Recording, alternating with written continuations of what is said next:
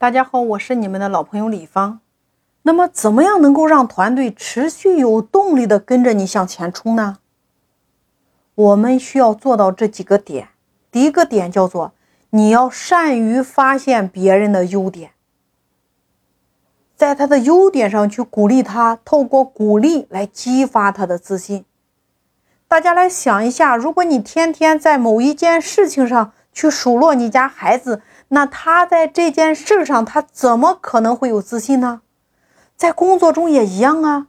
你想要让员工爱上工作，你得有一颗发现的眼光，去识别员工的优点，看到他的优点来鼓励他，让他找到自信。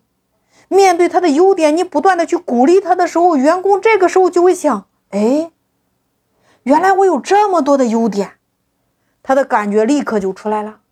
所以这是第一步，叫做我们要用发现的眼光，让身边的人找到自信。那第二步，每天三问来进行盘点。你会发现，员工跟着你三年了，跟着你十年了，有没有翘尾巴的？有吧？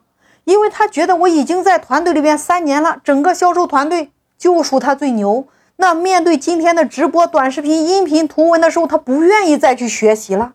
领导说什么，他都不愿意再听了。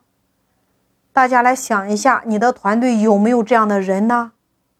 肯定有呀，对吗？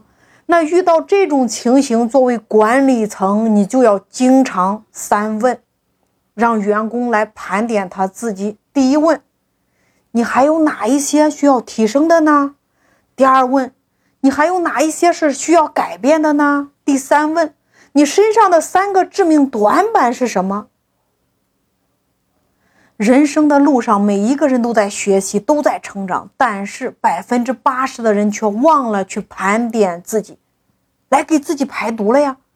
这就是为什么知道很多却依然过不好这一生的原因。因为光学习是不行的，你还要去改变，去行动，去释放，叫做吸收。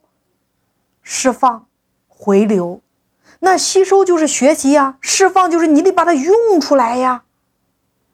回流就是当你在用的过程中总结出来一套属于你自己的知识体系，完美的再打出去呀。但是百分之八十的人只做到了第一步，叫做吸收。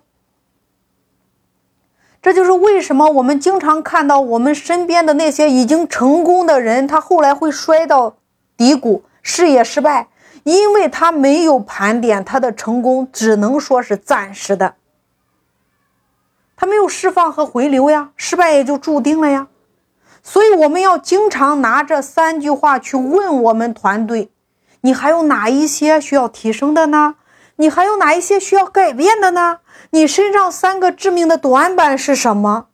你只有经常问这三句话，他才会聚焦他自己，他就会想：我需要调整什么？我需要去成长什么？因为只有让他看到自己的不足，他才会走向谦虚；只有看到自己的不足，才会臣服于他人。